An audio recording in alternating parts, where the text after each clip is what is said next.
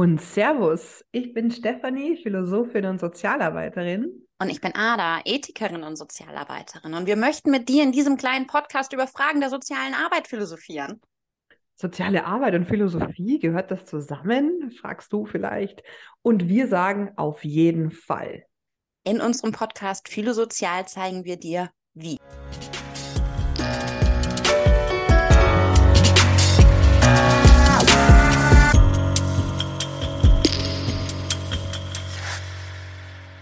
Hallo Stefanie, schön, dass wir uns heute wieder sprechen, nachdem wir uns in der letzten Folge vorgestellt haben. Wir haben unserem Zuhörer oder unsere Zuhörerin bereits von unserem fiktiven Fall der Luise berichtet. Führen wir unser Gedankenexperiment fort. Wie könnte der erste Hausbesuch ausgesehen haben? Wir haben uns ja so darauf vorbereitet, dass wir die Akte vorab gelesen haben. Es bestand schon eine Datei mit der Dokumentation der Kollegin, wie das oft so üblich ist. Unsere Kollegin, die bisher für Luise zuständig war, hat, sagen wir, gekündigt. Dadurch landete der Fall um Luise bei uns. Durch Entscheidungen von Kolleginnen, sei es aus Überlastung oder Veränderungen im Privaten, du weißt ja, wie das ist, und dem Problem mit der personellen Nachbesetzung in Einrichtungen wie unsere hier ausgedachten, kommt es dann häufig zu Personalmangel. Das heißt, wir sind auch unter Druck. Die letzten geplanten Termine konnten von Seiten des Trägers, also unserem fiktiven Arbeitgeber, daher gar nicht wahrgenommen werden. Und wir standen ein bisschen unter Druck, recht zügig zur Klientin zu kommen. Bei längeren Terminausfällen könnte es sonst zu Problemen mit der zahlenden Institution kommen.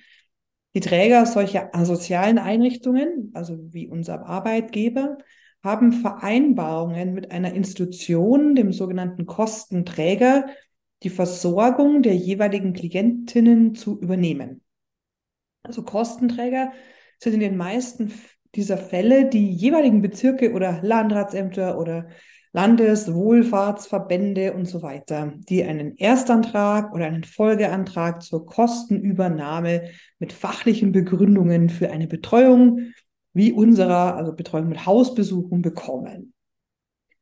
Die Akte, die, die wir jetzt haben, beinhaltet auch die jeweiligen medizinischen Akten normalerweise. Meistens ist das ein Arztbrief vom letzten Krankenhausaufenthalt der Klientinnen. Darin stehen die Diagnosen, wie sie in der Klinik behandelt wurde und wie sich während des Aufenthalts die Symptome entwickelt haben. Im Idealfall liegt der Akte auch ein Sozialbericht bei, also ein Schreiben von einer Kollegin oder einem Kollegen aus der sozialen Arbeit, aus einer früheren Einrichtung zum Beispiel oder aus einer Beratungsstelle. Darin stehen dann zum Beispiel die Einschätzungen zum Umfeld und zur Person aus Sicht der Kollegin oder des Kollegen. Mit der betreuenden Einrichtung, also unserem erfundenen Arbeitgeber hier, gibt es immer auch einen offiziellen Betreuungsvertrag zwischen dem Träger, also dem Arbeitgeber selber, und der Klientin bzw. dem Klienten. Die Umstände des ersten Kontakts zu Klientinnen sind also nicht immer ideal und meistens für alle Beteiligten ein bisschen überrumpelnd und sind in der Regel mit viel Bürokratie verbunden.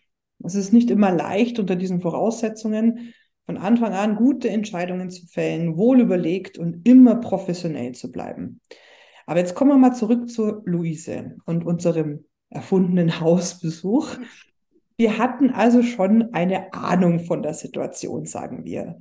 Und auch die wichtigsten Bezugspersonen waren uns schon immerhin namentlich bekannt. Als wir also an der Tür ankamen von der Wohnung, war es für uns also nicht überraschend, dass der Onkel von ihr, Onkel Hartmut, vor der Tür stand und wie verabredet auf uns wartete.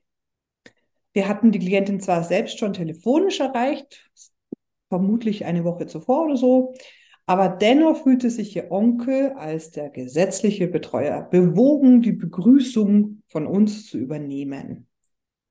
Hartmut begegnete uns als, sagen wir, gepflegter Mann mittlerer Größe, in Jeans, vielleicht Holzfällerhemd, Kordjacke, geschätzt in den 70ern, dass man sich das mal vorstellen kann. Er hat sich uns vorgestellt und natürlich waren wir mit ihm per Sie. Aber das ist auch eine Entscheidungsfrage. Es gibt Träger, die den Mitarbeitenden herzlich naheliegen, die Klientinnen und die Angehörigen zu duzen. Mit Absprache natürlich. Die meisten Träger geben aber eher ein förmliches Sie gegenüber Klientinnen und Angehörigen vor. Hartmut hat das Problem aus seiner Sicht geschildert mit harten Worten, mit strengen Vorurteilen. Und es war deutlich spürbar, dass er die Meinung der Nachbarinnen und Nachbarn fürchtet. Er meint zwischendurch auch, und solche Sätze hören wir als Sozialarbeitende ja oft, das gehört sich nicht. Also, oder Variationen von diesem Satz. Es kam dann die Idee auf, dass er sich in seiner Position bestärkt wissen will. Seiner Meinung nach soll ein Mensch, der so krank ist wie seine Nichte, in eine Klinik gehen und sie soll keine Tiere halten dürfen. Dazu kommen wir ja noch. Aber Luise sei einfach uneinsichtig und es müsste halt dann was von uns gemacht werden. Also meint äh, uns beide Adam. Er schloss in unserem Beisein mit seinem Zweitschlüssel dann die Tür von Luises Wohnung auf, ohne zu klingeln. Uns entgegnete wie oft ein strenger Geruch den wir erst nicht so recht zuordnen konnten. Luise lag auf der Couch vor dem Fernseher. Sie regte sich sehr auf und warf ihrem Onkel gleich vor, dass er einfach so reingekommen ist und ihre Privatsphäre überhaupt nicht respektiert. War den Tränen immer wieder nah, sie war aber auch sichtlich irritiert von unserem Beisein für sie fremden Personen. Es sah irgendwie so aus, als hätte sie vergessen, dass wir verabredet waren, ja auch mit ihr. Sie wusste, dass wir kommen. Uns gegenüber zeigte sie sich dann also ablehnend und distanziert und eher wortkarg. Hartmut erklärte ihr lautstark und ihr immer wieder ins Wort fallend, dass wir die Nachfolgerinnen von unserer Kollegin seien und dass Luise sich darauf einstellen könne, dass wir jetzt öfter kämen, bis sie halt endlich in eine stationäre Einrichtung gehe und ihre Katzen abgäbe. Für uns war die Situation sehr unangenehm, ist ja öfter so, ganz schwierige Situationen. Und generell ist sowas immer ein schlechter Start in eine vertrauensvolle Klientin, Sozialarbeiterin, Beziehung. Ja. Es ist äh, eigentlich immer schwierig, das am Anfang so zu erleben, schon direkt. Es war also, sagen wir, erkennbar, dass Luise sich obendrein auch noch für den Zustand der Wohnung schämte. Aus unserer Sicht irgendwie nachvollziehbar. Die kleine, vielleicht, also im Schnitt ist es ja so, sind es kleinere Wohnungen von den Klientinnen.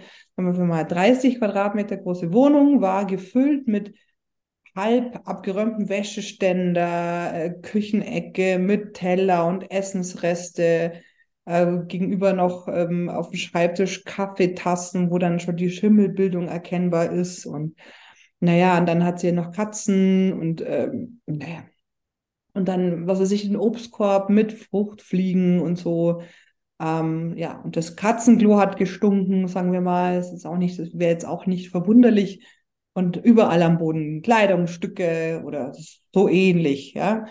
Und das ist eigentlich aber auch sehr häufig so, dass Wohnungen so aussehen, wenn Sozialarbeitende zu Hausbesuchen kommen, aber nicht immer.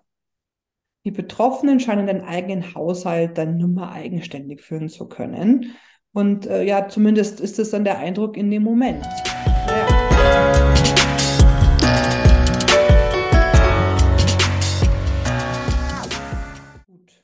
Aber Ada, vielleicht magst du mal weiter berichten. Wie ging denn unser ausgedachter Termin dann vielleicht weiter? Nun ja, wir versuchten dann irgendwie mit Smalltalk den Kontakt zu Luise herzustellen. Sie hat sich mittlerweile auf das Sofa gesetzt und einer ihrer Katzen lag auf ihrem Schoß. Also fingen wir erstmal an, sie zu fragen, wie denn die Katze heißt. Und so fanden wir erstmal heraus, dass die Lucy hieß. Und wir sahen, dass der Fernseh lief. Und dann sprachen wir halt Luise mal auf die Fernsehsendung an, die sie da gerade guckt und was es denn da geht. Und dann erzählte sie uns auch, dass das gerade ihre Lieblingsserie ist. Und naja, da sagten wir halt auch, dass es natürlich verständlich ist, dass sie jetzt verärgert ist, wenn sie gerade auf dem Sofa äh, ihre Lieblingsserie schaut. Und dann stehen wir da und wollen mit ihr ein Gespräch aufbauen. Und so ähm, öffnete sie sich ganz, ganz wenig uns gegenüber, aber von sich aus sagte sie kaum etwas. Ähm, uns war es aber für unseren ersten Besuch sehr wichtig, herauszufinden, in welchen Bereichen Luise selbst die Unterstützung sich Unterstützung wünscht und auch die Unterstützung sieht. und wie diese Begleitung mit uns nach ihren Wünschen gestaltet werden sollte. Das war uns erstmal wichtig herauszufinden, aber dieses Gespräch gestaltete sich sehr herausfordernd, da Onkel Hartmut Luise immer wieder ins Wort fiel und seine Sicht der Dinge darstellte. Das hast du ja auch schon angedeutet.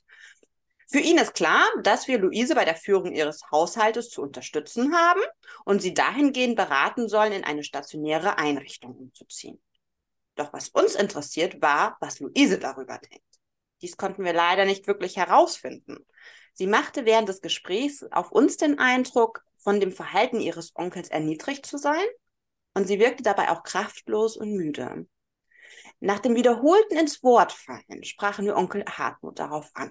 Wir sagten, wir sind wegen Luise hier und nicht wegen Ihnen. Wir möchten gerne von Luise hören, was sie denkt. Darauf entgegnete er uns sehr unfreundlich, er sei der gesetzliche Betreuer und somit dürfe er das. Und da kommen wir auch schon zu unserem heutigen Thema, nämlich dem der gesetzlichen Betreuung. Stefanie, was ist eigentlich eine gesetzliche Betreuung? Ja, also wir, es gibt ja diesen Begriff der rechtlichen Betreuung in Deutschland und das meint die Beauftragung einer Person, die eine andere Person nach der Bestimmung des zuständigen Betreuungsgerichtes zum Beispiel betreuen soll. Und äh, ich lebe gerade in Österreich, da heißt es Erwachsenenvertretung. Ich kenne mich da nicht so gut aus, also lassen wir uns doch beim deutschen System verbleiben, da kenne ich das viel besser. Und äh, also eine rechtliche Betreuung wird natürlich nur dann eingesetzt, wenn eine Person nicht mehr selbst in der Lage ist, die eigenen Angelegenheiten zu erledigen.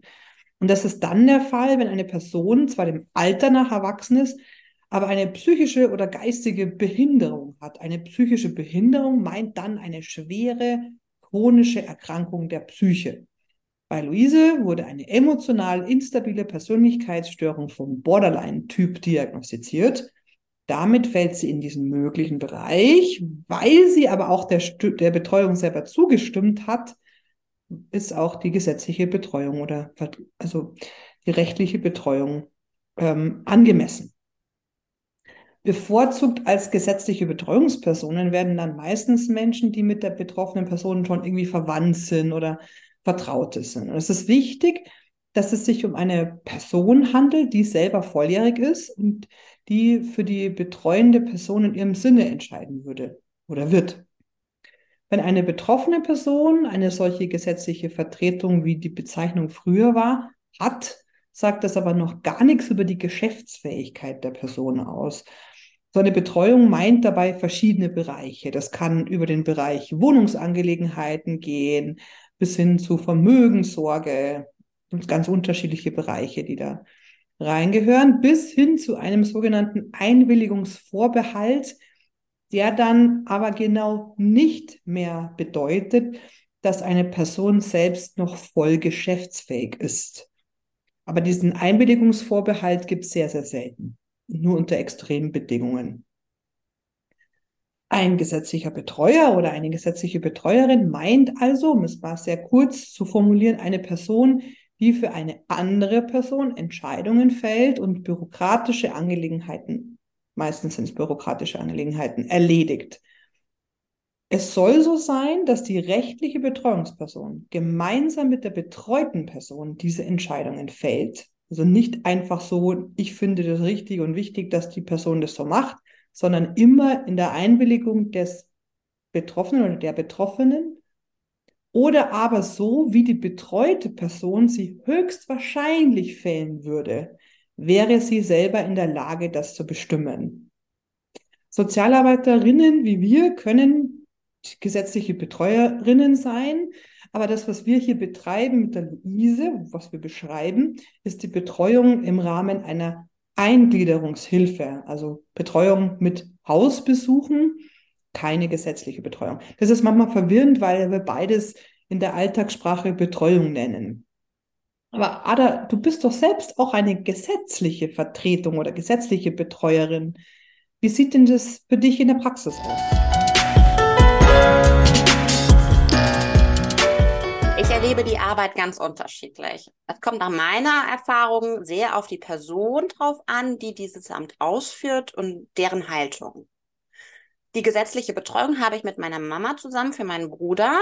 Ähm, der hat selbst eine schwerst Mehrfachbehinderung und daher ist er auf Unterstützung in, in seinem Alltag und bürgerlichem Leben angewiesen. Also er ist, er ist nicht in der Lage, zum Beispiel verbal zu kommunizieren und somit auch seine Wünsche und Willen verbal eben kundzutun. Ich kann ihn eben nicht direkt fragen und bekomme eine Antwort, wie es zum Beispiel bei Luise der Fall ist. Luise kann Onkel Hartmut sagen, wie sie ihr Leben gestalten möchte. Und so wie die Gesetzeslage ist, muss der gesetzliche Betreuer oder die gesetzliche Betreuerin eben den oder die Betreute nach ihren oder seinen Wünschen befragen bzw. diese feststellen. Bei der Umsetzung hat die rechtliche Betreuung den oder die Betreute zur Unterstützung. Hierbei gibt es jedoch auch einzelne Ausnahmen, denn wenn das Vermögen des Betreuten erheblich gefährdet ist oder man dies dem Betreuer nicht zumuten kann, kann man von den Wünschen des Betreuten absehen, aber nur dann. Das sind die Ausnahmen dafür. Bei meinem Bruder ist natürlich die Situation ein bisschen erschwert und so spricht man von einem mutmaßlichen Willen. Also ist mein Auftrag, eben diesen herauszufinden. Und wie mache ich das? Nun ja, dadurch, dass ich mein, mit meinem Bruder eigentlich eine ganz gute Beziehung habe, weiß ich, dass er lebensfroh ist, gerne aktiv und mit Menschen zusammen. Also, wenn ich zum Beispiel eine medizinische Entscheidung treffen muss, spielt das natürlich mit rein. Ich stelle mir die Frage, fördert Handlung X seine Lebensfreude? Hindert Handlung Y ihn daran, aktiv und mit Menschen zusammen zu sein? Dabei spielt auch viel Zuschreibung eine Rolle, meiner Meinung nach. Daher ist es aus meiner Sicht auch kritisch zu betrachten, als Familienangehörige die Rolle der gesetzlichen Vertretung zu übernehmen. Ich schwanke da selbst immer noch hin und her und weiß gar nicht, ob ich sie nicht doch irgendwann abgebe. Ich bemerke auch einen Unterschied zwischen der Rollenausübung meiner Mutter und meiner eigenen und da einen ganz klaren Generationenkonflikt zwischen Fürsorge und Selbstbestimmung. Natürlich hat man als Angehörige oder als Angehörige gewisse Erwartungen und es fehlt einem oftmals die Distanz. Zeitgleich kennt man die Person, um die es geht, besonders gut und kann vielleicht am ehesten erahnen, insbesondere dann, wenn Personen sich nicht verbal äußern können, was diese möchte oder eben nicht. Umso wichtiger ist es für mich eben ein Modell, des geteilten Entscheidungsprozesses in meiner Rolle als gesetzliche Betreuerin gegenüber meinem Bruder aus anzuwenden. In diesem Sinne versuche ich Menschen, die in Beziehung zu ihm stehen, an einen Tisch zu holen, wenn Entscheidungen anstehen. Im Fall von medizinischen Entscheidungen also die Fachkräfte, die ihn täglich begleiten, behandelnde Ärzte sowie meine Eltern und natürlich mein Bruder selbst.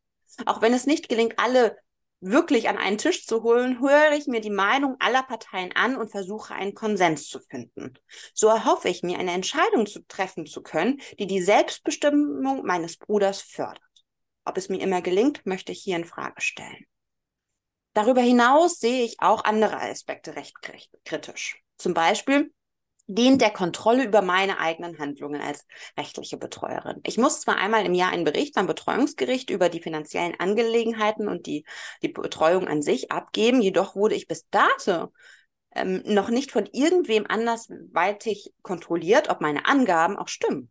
So hatte ich im letzten Jahr meinem Bruder ein, sein Zimmer entsprechend seines Bedarfs und Vorleben komplett neu eingerichtet. Dies kostete natürlich viel Geld von seinem Ersparten und ich hatte mich dann gefragt, ob je jemand kontrolliert, dass sich die Gegenstände auch tatsächlich in seinem Zimmer befinden, beziehungsweise inwieweit tatsächlich auch sein Wille mit einbezogen wurde. Nur weil ich das behaupte, heißt es ja noch nicht lange, heißt es lange noch nicht, dass es stimmen muss. Ich würde mich freuen, wenn alle gesetzlichen Betreuer ehrlich sind, aber wenn ich mir die Welt so anschaue, möchte ich das bezweifeln. Auch in meiner Berufspraxis habe ich diesbezüglich viele unterschiedliche Rollenausübungen erlebt. Von der übergriffigen Schwester zur fürsorglichen Mutter bis hin zu unsensiblen Anwälten habe ich schon vieles erlebt. Ich finde, dass man bei Martha Nussbaum eine gute Beschreibung dessen findet, worum es eigentlich bei der Rollenausübung der gesetzlichen Betreuung gehen sollte. Martha Nussbaum ist bekannt für ihren Capabilities Approach. Sie identifiziert zehn Grundfähigkeiten, zu denen jeder oder jeder Mensch Zugang haben sollte und die die Basis eines guten menschlichen Lebens bilden. Da fallen beispielsweise runter die Fähigkeiten, ein Lebens, die Fähigkeit, ein lebenswertes Leben zu leben, Körperliche Integrität meint also ein guter, sich guter Gesundheit zu erfreuen, ausreichend sich zu ernähren, eine angemessene Unterkunft zu haben, vor sexuellen Übergriffen geschützt zu sein, die Möglichkeit zur sexuellen Befriedigung, zur Reproduktion, die Möglichkeit, sich an einen anderen Ort zu bewegen. Weitere Fähigkeiten sind Gefühlserfahrung, Vertrauen und die eigene Freizeit zu, zu gestalten, also zu lachen und zu spielen. Und viele weitere Grundfähigkeiten auch. Nussbaum erhebt bei ihrer Liste der Grundfähigkeiten keinen Anspruch auf Vollständigkeit, wird jedoch kritisiert für die Wahl ihrer Grundfähigkeiten, die auf keiner genügenden Begründung beruhen. Ich persönlich kann Nussbaum in ihren gelisteten Grundfähigkeiten zustimmen und finde, dass diese einen guten Anhaltspunkt geben, ein gutes menschliches Leben zu beschreiben. Was hat das nun mit der gesetzlichen Betreuung zu tun? Nussbaum führt diesbezüglich weiter aus, dass Gesellschaften danach streben sollten, jedem und jeder so viele Capabilities wie möglich direkt zu geben. Sollte dies nicht möglich sein, sollte ein Arrangement der Betreuung dies übernehmen. Der gesetzliche Betreuer hat nach Nussbaum eben den Auftrag zu ermöglichen, dass diese Person Zugang zu allen zentralen Capabilities hat. Und darum geht es meiner Meinung nach bei der gesetzlichen Betreuung, den Betreuten dabei zu unterstützen, ein gutes Leben zu führen, so wie der oder die Betreute sich eben dieses gute Leben vorstellt.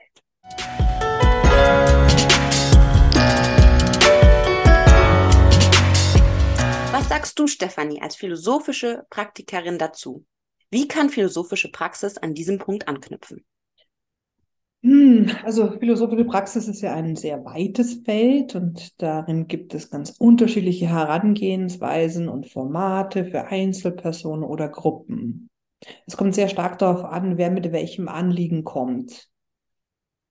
Aber nehmen wir jetzt einfach mal aus Darstellungsgründen an, der Hartmut käme zu mir in die Praxis zu einem Einzelgespräch. So ein Einzelgespräch ist keine Beratung, sondern ein Gespräch.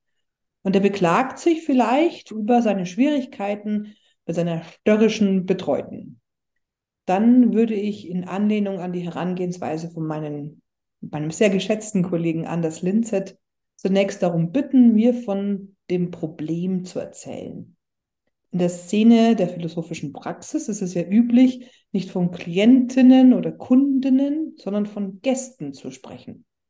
Dann würde ich gemeinsam mit dem Gast Hartmut herausarbeiten, wovon die Geschichte handelt, die er gerade erzählt oder erzählt hat. Ist es also aus seiner Sicht so, dass es um Gehorsam geht oder um Macht oder um Verantwortung oder im, ja, was auch immer? Also ein philosophischer Begriff. Da ist es wichtig, dem Gegenüber offen zu bleiben dann könnte ich mit dem Gast gemeinsam über das Thema auf philosophische Weise sprechen. Was ist Verantwortung eigentlich? Ganz allgemeingültig gesprochen. Und was gehört dazu? Und es ist oft sehr hilfreich, ein Thema aus so einer Metaperspektive anzuschauen. So ein bisschen intellektueller vielleicht, aber in einer Alltagssprache. Denn meistens dient das dann zu einer Überprüfung von den eigenen theoretischen Konzepten auf ihre wirkliche praktische Umsetzung hin. Ich habe vielleicht den Wert für mich selbst, dass ich gerne viel Verantwortung übernehme. Aber tue ich es denn in meinem Leben tatsächlich und wie? Entspricht das meinen Vorstellungen von Verantwortung übernehmen, was ich da gerade tue? Wenn also der Onkel Hartmut zum Beispiel sagt, jeder Mensch soll machen, was er oder sie will, dann kann ich ihn auf der Metaperspektive oder auf so einer Metaebene, ähm, wenn einer besteht, auf einen Widerspruch zu seinem Verständnis hinweisen. Wenn er zum Beispiel an Gehorsam denkt und da wieder einen anderen Begriff davon hat.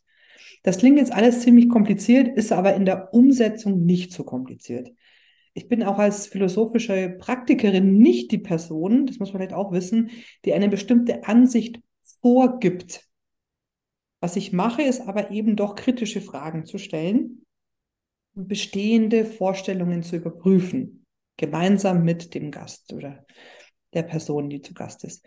Das Gefühl, das Gäste danach beschreiben, ist oft eines der inneren Erschütterungen aber im positiven Sinne. Sie beschreiben viel mehr Klarheit über das eigene Leben und das eigene Handeln. Und das bestätigt sich für mich übrigens auch, wenn ich selber bei Kolleginnen zu Gast bin.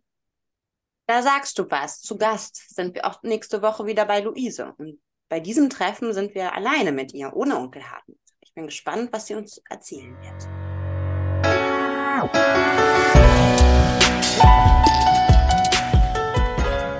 Das war schon wieder von uns von Philosozial. Danke dir fürs Zuhören. Wenn dir diese Folge gefallen hat, teile sie gerne und schreibe deine Gedanken dazu in die Kommentare. Mehr zu unseren Angeboten findest du auf unseren Social Media Kanälen unter die Ethikberaterin und Denken und Staunen. Oder schau doch einfach in der Beschreibung vorbei. Bis bald.